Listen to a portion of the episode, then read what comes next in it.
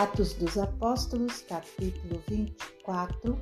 Paulo é acusado diante de Félix. Cinco dias depois, o sumo sacerdote Ananias foi até Cesareia com alguns anciãos e com certo orador chamado Tértulo, os quais apresentaram ao governador a sua acusação contra Paulo. Depois que Paulo foi chamado, Tértulo passou a acusá-lo, dizendo: Excelentíssimo Félix, tendo nós desfrutado de paz perene por meio do Senhor e tendo sido feitas por seu providente cuidado notáveis reformas em benefício deste povo, sempre e em todos os lugares, reconhecemos isto com profunda gratidão. Entretanto, para não deter o Senhor por muito tempo, peço que, de acordo com a sua clemência, nos ouça por alguns instantes, porque, tendo nós verificado que este homem é uma peste e promove desordens entre os judeus do mundo inteiro, sendo também o principal agitador da seita dos nazarenos, o qual também tentou profanar o templo, nós o prendemos com o intuito de julgá-lo segundo a nossa lei. Mas, sobrevindo o comandante Lísias, o arrebatou das nossas mãos com grande violência, ordenando que os seus acusadores viessem à presença do Senhor. Se o interrogar, o Senhor mesmo poderá tomar conhecimento de todas as coisas de que nós o acusamos. Os judeus também concordaram na acusação, afirmando que estas coisas eram assim.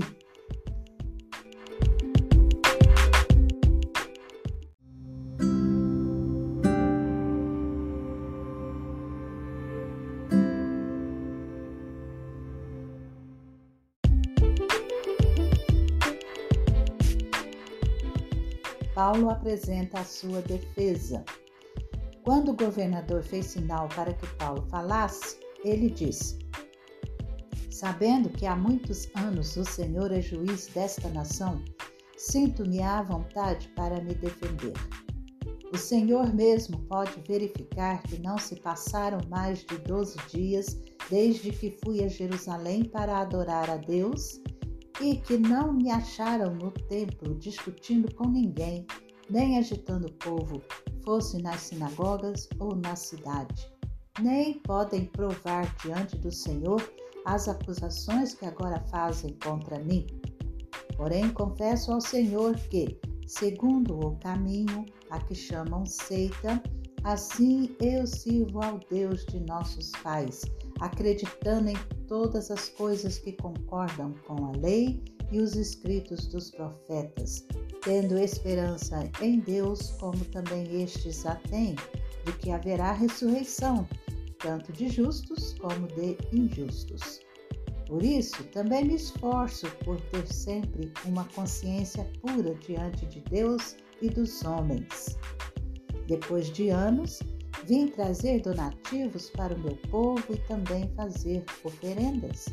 E foi nesta prática que alguns judeus da província da Ásia me encontraram, já purificado no templo, sem ajuntamento do povo e sem tumulto, os quais deviam comparecer diante do Senhor e fazer as acusações se tivessem alguma coisa contra mim. Ou então que estes homens que estão aqui digam que crime acharam em mim por ocasião do meu comparecimento diante do sinédrio, salvo estas palavras que clamei estando entre eles. Hoje estou sendo julgado por vocês por causa da ressurreição dos mortos. Então Félix, conhecendo mais acuradamente as coisas relacionadas com o caminho, adiou a causa, dizendo: Quando chegar o comandante Lísias, tomarei uma decisão a respeito do caso de vocês. E ordenou ao centurião que conservasse Paulo na prisão, tratando-o com tolerância e não impedindo que os seus próprios o servissem.